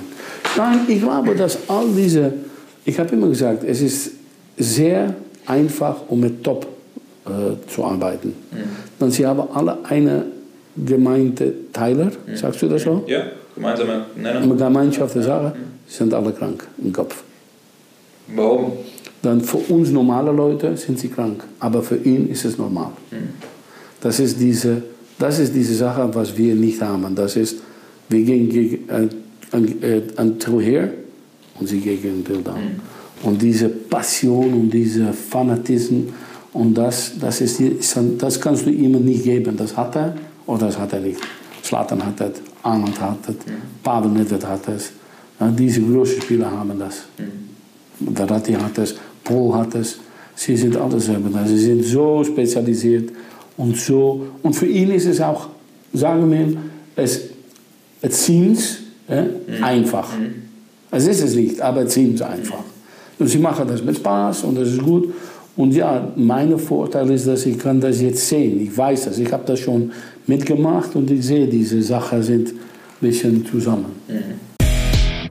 Ja, soweit der große Strippenzieher im Hintergrund Mino Raiola. Zunächst mal ähm, den Eindruck, äh, den du geschildert hast, äh, Patrick, den offenbar viele Leser dieses Interviews bekommen haben, dass äh, da ja doch jemand äh, ist, der jetzt nicht nur in Geld denkt, sondern der durchaus witzig ist, der charmant sein kann, äh, vielleicht sogar, wenn man ihn persönlich dann kennt, auch auf eine gewisse Art und Weise liebenswürdig äh, ist.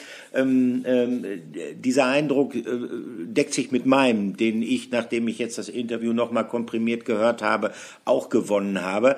Ähm, die Frage, die ich mir da stelle, ähm, er ist ja jemand, der durchaus weiß, seine Spieler, äh, sei es ein Erling Holland, ähm, gut in Szene zu setzen, im Gespräch zu halten, wobei man das bei Holland, wenn der so trifft, wahrscheinlich gar nicht nötig hat. Aber er selbst hielt sich dann doch eigentlich häufiger im Hintergrund aus. Und ich frage mich, warum hat er dir zum jetzigen Zeitpunkt dieses Interview gegeben? Hängt das möglicherweise oder, oder geht meine Fantasie da mit mir durch oder interpretiere ich da zu viel hinein? Hängt das möglicherweise damit zusammen, äh, dass jetzt so langsam die Zeit kommt, wo äh, das Hollandlager und der BVB miteinander reden müssen und das Hollandlager eine Entscheidung zu treffen hat? Glaubst du das? Ja, also das glaube ich schon. Also erstmal, erstmal muss man sagen, äh, es gab keinen Gesprächspartner, an dem ich, um jetzt mal vielleicht so ein bisschen in das Reporterleben reinzugehen, an dem ich so lange dran war. Also das, das, dieses Interview hat zweieinhalb Jahre vor, also Vorleistung gedauert, ähm, immer wieder dran gewesen und Wahrscheinlich war jetzt der perfekte Zeitpunkt, du hast es angesprochen, auch für ihn rein strategisch zu sagen, okay, wir nehmen kein italienisches Medium, kein spanisches Medium oder auch ein englisches, wir nehmen das deutsche Medium mhm. oder ein großes deutsches Medium mit Sport 1, äh, um natürlich, es stehen im Winter jetzt die Gespräche an mit dem BVB, Erling Haaland, äh, äh, sein Papa Alf Inge und Mino ähm, und der BVB eben, wo man über die Zukunft sprechen möchte, wo man jetzt noch keine komplette Entscheidung final fallen wird, aber wo man schon eine klare Tendenz eben dem BVB mitteilen wird. Und ja. äh, ich glaube, auch diese Aussage natürlich in Richtung äh, Michael Zorg, in Richtung Hans-Joachim Watzke zu sagen, wir haben uns gehasst, wir haben uns gestritten, aber aus, aus Streit ist Freundschaft geworden und er hat großen Respekt vom BVB. Also damit will er, glaube ich, dem BVB auch nochmal so ein Stück weit die Hand reichen. Das mhm. kann ich mhm. mir schon, äh, äh, schon vorstellen. Und ähm, ja, er hat natürlich klar gemacht, dass er den nächsten Schritt gehen wird, das auf jeden Fall. Er hat jetzt mal vier Vereine genannt mit Bayern, Real, Barcelona, City hat dann aber ein paar Tage später nochmal so ein bisschen zurückgerudert und hat gesagt, ey, das ist jetzt nicht nur, das war plakativ, das war einfach ein Beispiel. Er kann sich alle Top 15 Vereine auswählen, ähm, um da jetzt niemandem Liverpool, Chelsea, United irgendwie auf den, Schlipp, auf den Schlips zu treten. Ähm, also er hat schon gesagt, vielleicht geht er diesen Sommer, vielleicht im Sommer danach, aber die Chance, dass er in diesem Sommer geht, ist eben sehr, sehr groß, die ist sehr, sehr hoch, weil er einfach vielleicht sich auch im Vergleich zum BVB ein Stück weit zu schnell eben entwickelt hat. Ähm, ja, und da kann, da kann auf jeden Fall eine Entscheidung oder eine Vorentscheidung jetzt im Winter ähm, gefällt werden. Ähm, der BVB versucht weiterhin alles, äh, äh, Erling Haaland zu überzeugen. Da ist auch natürlich die Konstellation mit Puma sehr, sehr spannend. Die ist hochinteressant. Die, ne? genau. Also finde ich tatsächlich hochinteressant, weil ähm, da könnte ja eventuell ähm, noch eine, eine Trumpfkarte äh, ausgespielt werden, die man so in der Form vorher nicht unbedingt auf der Rechnung gehabt hat. Äh, also das heißt, wenn äh, man da tatsächlich zusammenkommen würde, also Holland, Puma und der BVB, äh, dann könnte man ihm zumindest äh, finanziell ja dann doch einiges mehr bieten als das, äh, wovon man ausgehen musste. Ist wahrscheinlich immer noch deutlich weniger als das, was er bei diesen äh, großen vier, äh, die eben ja auch genannt worden sind, verdienen würde. Aber äh, ich könnte mir vorstellen, dass tatsächlich der BVB alles versucht, um ihn zu halten, weil die, die, die Dominanz von Erling Haaland, die Ausstrahlung von Haaland auf diese Mannschaft, die ist unglaublich groß. Nur die Frage ist dann auch, äh, selbst äh, wenn man dann Paket schnüren kann, äh, erreicht man damit einen Spieler, der mittlerweile ja in Sphären vorgestoßen ist, wo man sagen muss, die liegen äh, jenseits von Gut und Böse und die die liegen ja eigentlich auch, wenn man ehrlich ist, jenseits der Möglichkeiten, die Borussia Dortmund von mir aus auch mit Puma hat. Ja, also norm normalerweise schon, da gebe ich dir, ich dir total recht. Also ähm, was natürlich klar ist, wenn eine mögliche Vertragsverlängerung, haben wir auch schon mal in dem Podcast behandelt, würde er natürlich zum Topverdiener aufsteigen äh, äh, mit Marco Reus. Ähm, äh, das ist natürlich ganz klar. Und äh, was ich eben so spannend bei Puma finde, Björn Gulden, Aufsichtsratsvorsitzender, äh, Vorsitzender sage ich, im Aufsichtsrat, sorry, beim, beim BVB, äh, ist natürlich Norweger. Der kommt gut, ist in Zürich geboren, aber ist Norweger, hat ja früher auch mal mhm. beim, beim, beim ersten FC Nürnberg in der zweiten, in der zweiten Liga gespielt, aber hat auch in, in Brüne, also in der Heimatstadt von Erling Haaland, ähm, ähm, selbst gekickt und, und ähm, ist dort eben ein Bekannter. Also deswegen kennt er natürlich Erling Haaland, er kennt Alf Inge Haaland. Äh, in der Puma-Loge, auch im Stadion, äh, äh sitzen die natürlich äh, nach jedem Spiel lange äh, zusammen und miteinander. Also Björn Gulden hat ja auch bei den äh, geschätzten Kollegen der Ruhrnachrichten gesagt, er hätte ihn gerne unter Vertrag. Ja, das kann auch passieren. Erling in Pumaschuhen beim BVB, das wäre mir die allerliebste Kombination. Ähm, es ist nicht so einfach. Es ist weiterhin so, der, der Vertrag von Erling Haaland, jetzt der Ausrüstervertrag mit Nike, der läuft im Sommer aus. Und äh, Puma kämpft natürlich mit allen Mitteln darum, äh, Erling Haaland äh, zu holen sind sehr, sehr hohe Summen, die wir jetzt gehört haben, die, die angeboten äh, werden. Also Puma bietet äh, Erling Haaland aktuell fünf Millionen Euro im Jahr an, äh, dafür, dass er Testimonial, äh, das Werbegesicht von, äh, von Puma wird. Das ist, äh, so haben wir es gehört, Erling Haaland zurzeit noch nicht äh, äh, genug. Also das ist äh, schon sehr, sehr interessant. ja, da gibt's also, also da gibt's noch eine ziemliche Schlacht dafür, im Hintergrund. Ja, ich würde mir die Schuhe, dafür würde ich sie mir anziehen, sagen wir mal so. Ja, dafür würde ich, dafür würde ich, äh, dafür würde ich, glaube ich, Sandalen äh, fünf Jahre ja, lang tragen, genau. aber um uns, um uns, Olli, äh, äh soll es nicht gehen. Also wie gesagt, äh, das, das, das äh, Angebot gibt's äh, und das versucht natürlich Puma da auch ein Stück weit zusammen mit dem BVB äh, eben zu schnüren. Nike hat da natürlich auch noch ein großes Mitspracherecht. In der, in der Branche ist es meist so, dass es ein Matching Ride von 180 Tagen gibt. Das heißt, kommt ein Angebot von Puma, könnte dann Nike als, als aktueller Sponsor nochmal nachziehen. Also das ist alles nicht ganz so einfach. Das letzte Wort ist da noch nicht gesprochen, aber wir haben es eben bei, bei Mino Raiola gehört, der bereitet große Transfers akribisch vor, ein bis zwei Jahre im Vorfeld. Und an Erling Haaland, das wird ein großer Transfer, ob jetzt dieses oder nächstes Jahr, ähm, beziehungsweise diesen oder nächsten Sommer, ähm, der bereitet ihn auf jeden Fall schon sehr, sehr lange mit Weitsicht vor. Und in den nächsten Wochen, Monaten wird wahrscheinlich ein bisschen mehr Klarheit in die ganze Geschichte rankommen. Ja. Wieder ein Podcast, in dem wir über Erling Haaland sprechen übrigens. Ja, ne? ich wollte gerade sagen, wir müssen, also wenn er denn tatsächlich im, im, im Sommer gehen sollte, und es deutet ja sehr viel darauf hin, dann müssen wir nochmal in uns gehen, in Klausurtagung gehen und uns dann hören wir auch. Alternativthemen ausdenken dann. ja, genau. äh, aber gut, ähm, es deutet vieles auf den Abschied von Erling Haaland hin. Ähm, was vielleicht auch darauf hindeutet, es kommt nochmal Bewegung, Geschwindigkeit in die Nachfolgeregelung. Es sieht gut aus mit Adeyemi. Ähm, der soll angeblich kurz vor der Unterschrift in Dortmund stehen. So viel zu Transfers. Haben sehr viel über Transfers gesprochen und ich, ich finde hinten raus, ähm, es fehlt noch so ein bisschen in dieser Folge äh, der Nostalgie. Nostalgie, der Geruch des Rasens, Historie, Tradition und da sind wir doch äh, bei einer Geschichte, die mich persönlich sehr gefreut hat. Äh, ich sage nur Glasgow Rangers.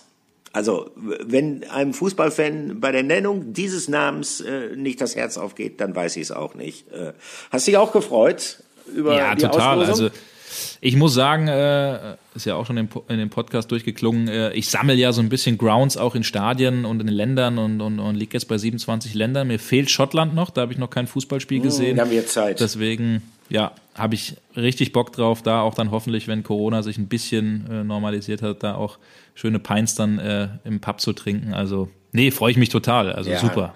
Also super der, los. Der schottische, der schottische Rekordmeister, die Glasgow Rangers, ein, ein äh, Verein, der wirklich vor Tradition so trieft und äh, mit einer unglaublichen Historie, mit einer Geschichte, diese, diese Derbys gegen, gegen Celtic, Old Firm, äh, ist großartig. Durfte ich auch mal erleben. Paul Lambert hatte mir, als der für Celtic gespielt hat, mal Karten besorgt zwischen Weihnachten und Neujahr, also Boxing Day. Äh, das ist ganz, ganz großes Kino. Und die Rangers haben auch äh, eine interessante jüngere Geschichte hinter sich gebracht. Die waren ja quasi weg vom Fenster 2012. Insolvenzverfahren, Steuerschulden in Höhe von neun Millionen Pfund. Äh, es ging runter in die Third Division, also in die vierthöchste Liga. Und dann haben sie sich wieder hochgekämpft, nachdem die müssen unglaubliche Spiele absolviert haben gegen Provinzvereine vor 50.000 Zuschauern in der, in dieser vierten Liga. Dann sind sie 2013 in die dritte aufgestiegen, 2014 in die zweite Liga und dann äh, hingen sie ein bisschen fest, aber nur für zwei Jahre. Und äh, seit 2016 sind sie wieder erstklassig. Die Geschichte ist bekannt. Also äh, die Rangers sind im Gegensatz zu Celtic, was traditionell der Verein der irischen, überwiegend äh, katholischen Einwanderer ist, äh, sind die Rangers der Verein, ja, sagen wir mal, der pro-britischen, der pro auch englischen äh, Einwohner von Glasgow. In Glasgow ist es ja äh, bis vor einigen Jahrzehnten noch so gewesen, äh, wenn man nach Glasgow ziehen wollte, dann musste man seine Konfession offenbaren. Ist man Protestant, ist man Katholik und dann wurde einem, das ist kein Witz, das Stadtviertel zugewiesen, weil diese Rivalität natürlich auch sehr, sehr heftig ausgelebt worden ist. Und äh, was ich so das Kurioseste an den Rangers finde, wie gesagt, das ist der protestantische Verein. Erst im Jahr 1989, also äh, 108 Jahre nach der Vereinsgründung, hat der damalige Trainer Graham Souness, die Älteren werden sich erinnern, den ersten katholischen Spieler verpflichtet, der zuvor bei Celtic Glasgow gespielt hat, mit Morris Johnston Mojo äh, wurde er genannt und äh, viele seiner alten Freunde, alle Celtic-Fans, haben danach mit ihm gebrochen. Und das zeigt, äh, äh, wie viel Leidenschaft, äh, die dann teilweise auch unangenehme Züge annehmen kann. Aber das ist eine andere Geschichte, wie viel Leidenschaft da im Spiel ist. Ich muss sagen, ich freue mich unglaublich auf dieses Gastspiel äh, im äh, Ibrox Park. Ähm, wie gesagt, einmal war ich schon da. Das war ein sehr beeindruckendes Erlebnis. Ja, also mir haben auch schon viele Leute vorgeschwärmt und äh, die Stimmung, also ich hoffe, dass das da alles halbwegs normal dann auch ausgetragen werden kann unter den Corona-Aspekten mit BVB-Fans, mit allem, was dazugehört. Äh, denn dann wird das, glaube ich, wirklich eine Gänsehautstimmung. 17. Februar und 24. Ja. Februar, also Verglichen mit der Champions League, da, nein, ihr Fans, da passiert noch nichts. Also da wird, da wird nicht noch irgendwie umgelost oder umgeändert. Die Euroleague-Auslosung, ne, die hat richtig funktioniert. Das, das stimmt, an der Stelle. Das stimmt, ja. da war alles okay, da ging alles mit rechten Dingen zu. Ähm, ja, nee, freue ich mich wahnsinnig drauf. Und ist, glaube ich, auch eine hochspannende Mannschaft, unter anderem mit äh, Janis Hadji, den ich auch spielen mhm. sehen durfte in Rumänien gegen die deutsche Nationalmannschaft, Sohn von äh, Jorge Hadji, dem äh, Welt- Spieler, Weltfußballer früher von, ja. äh, von äh, aus Rumänien. Also ja, spannende Mannschaft. Leon Balogun zum Beispiel, äh, äh, Deutscher, früher Mainz, äh, spielt dort auch. Also hochspannende Truppe, aber unterm Strich würde ich sagen, müsste der BVB auch dort weiterkommen. Ja, also das ist tatsächlich eine, eine machbare Aufgabe, äh, wobei, wie gesagt, in dieser Atmosphäre im Ibrox Park, äh, da kann man auch schon mal äh, durchaus einknicken. Das habe ich miterlebt, äh, ist zwar ein bisschen her. Äh, das war die Saison 1999, 2000.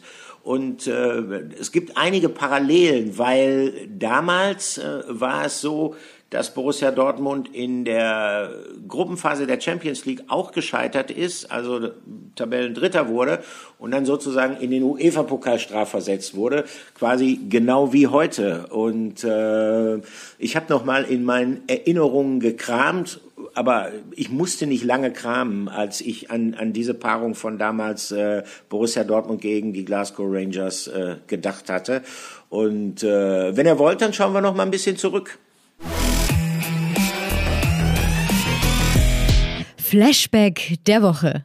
Ja, der Flashback der Woche. Wir flashen zurück in die Saison 1999, 2000. Ähm, das war eine Phase, wo Borussia Dortmund sich sozusagen in der Transformation befunden hat. Also wie gesagt, 1997 Champions League-Sieger mit einer Mannschaft, die damals allerdings, um es vorsichtig auszudrücken, vielleicht noch auf dem Zenit war vielleicht auch schon einen Tick darüber hinaus. Und in den darauffolgenden Spielzeiten, da gab es ein paar Probleme äh, mit der Verjüngung der Mannschaft und auch ähm, mit der Auswahl der Trainer. Das war nicht unproblematisch. Ottmar Hitzfeld, die Fußstapfen waren riesig groß. Der hörte ja nach dem Champions League-Gewinn aus. Und dann versuchte man es zunächst mit Nevio Scala, einem erfahrenen italienischen Coach, wurde nicht so richtig glücklich mit dem. Und dann setzte man auf einen ganz jungen Nachwuchstrainer namens Michael Skibbe. Ähm, der fing an mit allerlei Vorschusslorbeeren, aber es war kein leichtes Arbeiten für ihn, weil er hat eine sehr erfahrene Truppe mit ausgebufften Profis gehabt, die zu führen nicht einfach war. Äh, die Situation stellte sich damals so dar, dass äh, Borussia Dortmund wie gesagt, abgestiegen war aus der Champions League. Dann ging es in diesen ähm, UEFA-Pokal und ähm, dann traf die Mannschaft, damals spielte Jens Lehmann stand im Tor, Eva Nilsson, äh, Jürgen Kohler, Christian Wörns, Wolfgang Feiersinger, Andi Möller, Miroslav Stevic, Sergej Barbares, äh, Lars Ricken, ganz jung. Das war die Mannschaft von Borussia Dortmund damals. Man trat an im Ibrox Park, äh, eine, eine atemberaubende Atmosphäre. Da wird immer, das wird heute noch gespielt, äh, Tina Turner, Simply the Best zum Einmarsch der Mannschaften. Absolute Gänsehautatmosphäre. Ja, und ich kann mich erinnern, es gab im Vorfeld dieses Spiels gab es eine große Aufregung, weil ähm, der ehemalige BVB-Keeper Stefan Kloß, der ist zu den Glasgow Rangers gewechselt, ähm, worüber man in Dortmund alles andere als glücklich war. Der war aber verletzt und die Rangers mussten sich um einen Ersatzkeeper bemühen, weil auch der etatmäßige Ersatzmann angeschlagen wäre. Und äh, so hat man dann kurz vor äh, diesem Spiel mit Thomas Mühre noch einen Torhüter aus Norwegen verpflichtet. Borussia Dortmund hat sogar überlegt, Protest einzulegen, weil äh, es teilweise wohl gegen Transferbestimmungen verstoßen hatte. Die Rede war vom Lone Ranger, also dem ausgeliehenen Ranger. Aber der spielte dann halt und der BVB unterlag mit 0 zu 2. Ich weiß noch, äh, ein Eigentor unterlief Jürgen Kohler. Und ähm, das Highlight war dann allerdings das Rückspiel am 7. Dezember 1999 äh, in Dortmund im Westfalenstadion gegen die Glasgow Rangers. Ähm, und ähm, da schaffte man es dann tatsächlich, diese 0 zu 2 Niederlage zu egalisieren. Aber es war ein hartes Stück Arbeit. Viktor Igbeba, der ansonsten totaler Transferflop war, vielleicht einer der größten in der Vereinsgeschichte von Borussia Dortmund, der machte das 1 zu 0 mit einem Kopfball. Und dann in der Nachspielzeit, als ähm, man glaubte, da geht nichts mehr für Borussia Dortmund, ähm, da gelang Freddy Bobic das 2 zu 0 und damit äh, stieß er das Tor zur Verlängerung auf. Aber das Kuriose war die Vorarbeit zu diesem Treffer. Jens Lehmann war mit nach vorne gegangen in der ultimativen Schlussphase und ähm, er spielte, ja, er selber redet davon, es sei ein Pass gewesen auf Freddy Bobic. Freddy Bobic sagt aber, nee, der wollte einfach nur draufhauen und hat ein Luftloch geschlagen den Ball nur leicht gestriffen. Und deshalb kullerte er dann seitlich rüber zu mir. Und so hat Bobic dann das 2-0 gemacht und ähm, in der Verlängerung passierte nichts mehr. Und dann kam es zum Elfmeterschießen und es war ja wahrscheinlich der größte Abend, äh, den Jens Lehmann als BVB-Keeper äh, verbringen konnte. Er hielt sage und schreibe drei Elfmeter der Glasgow Rangers. Äh, tolle Bilder dann nach Schlusspfiff. Die Mannschaft trug Michael Skibbe, den Trainer, auf den Schultern vor die Südtribüne.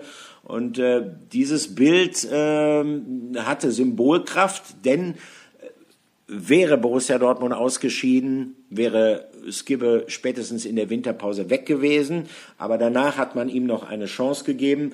Ähm, nützte nur nichts, als man dann aus der Rückrunde kam gab es gleich eine Heimniederlage gegen Kaiserslautern und es war ohnehin eine kuriose Saison. Äh, Skibbe wurde dann entlassen, ähm, nachdem er acht Bundesligaspiele in Folge nicht hat äh, gewinnen können.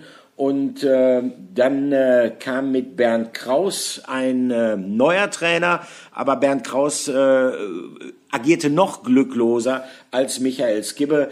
Äh, denn unter ihm wurden elf Spiele nicht gewonnen, davon sechs verloren. Und dann tatsächlich war es soweit, das haben wir ja schon mal in einer früheren Podcast-Folge behandelt, es musste der große Retter kommen und es kam Udo Lattek in seinem zerknitterten Trenchcoat mit der DSF-Kappe und der hat den BVB dann noch gerettet. Wie gesagt, war eine kuriose Saison und eines der wenigen positiven Highlights waren diese Spiele gegen die Glasgow Rangers. Was aber auch spannend ist, da, da will ich mal kurz einhaken, Glasgow Rangers, ich habe mir die Mannschaft gerade eben angeguckt, von der du damals äh, gesprochen hast, äh, 99, 2000, da hat auch ein gewisser Claudio Reyna mitgespielt, der ja, den Elfmeter verschossen. Genau. Papa, genau. ne, Papa von, äh, von Gio Reyna, also ähm, genau, äh. heute Sportdirektor in Austin, der wird dem Jungen wahrscheinlich auch noch ein bisschen erzählen können. Ja, Jörg äh, Alberts hat damals gespielt. Jörg auch. Alberts. Äh, Ali genau. the Hammer, wie sie ihn genannt haben, ehemals HSV-Spieler ja. mit, mit, ja. mit einem Mordschuss. Äh, ich sag dir nur eins, wenn wir da, äh, vielleicht äh, gelingt uns das ja mal zusammen, diese Reise da äh, zu absolvieren. Ähm, Haggis werden wir nicht essen, das kann ich dir sagen. Ja, stimmt, das soll man lieber lassen, ne? Okay. ja, du, vielleicht machen wir, vielleicht machen wir ein Podcast-Spezial, ne? Frisch von der Insel. Können wir auch mal überlegen. Ja, genau. Gute Idee, ja. gute Idee. Ja, Olli, sind wir schon wieder am Ende angekommen. Ja, wir, schon wieder äh, ist gut. Wir haben, heute ja. haben, wir, haben wir wirklich oh, fast schon Wetten das mäßig, glaube ich, ne? Ja, wir überziehen. Wir überziehen, ja. ist kein Problem. wir haben das Go bekommen von der, von der Regie. Wir dürfen Na, überziehen. dann ist gut. Dann ist gut. Ja. Nein, wir verabschieden uns in eine kleine, also noch nicht ganz. Wir haben nächste Woche noch ja, natürlich äh, final den Podcast und dann und dann gehen wir drei Wochen in, in, in eine Weihnachtspause. Aber wir hören uns nächste Woche auf jeden Fall nochmal. Es war wieder sehr, sehr launig, hat Spaß gemacht und ich, ich hoffe, euch Fans genauso. Alles klar, tschüss, bis dann. Ciao, ciao, macht's gut, bis zum nächsten Mal wieder. Yeah.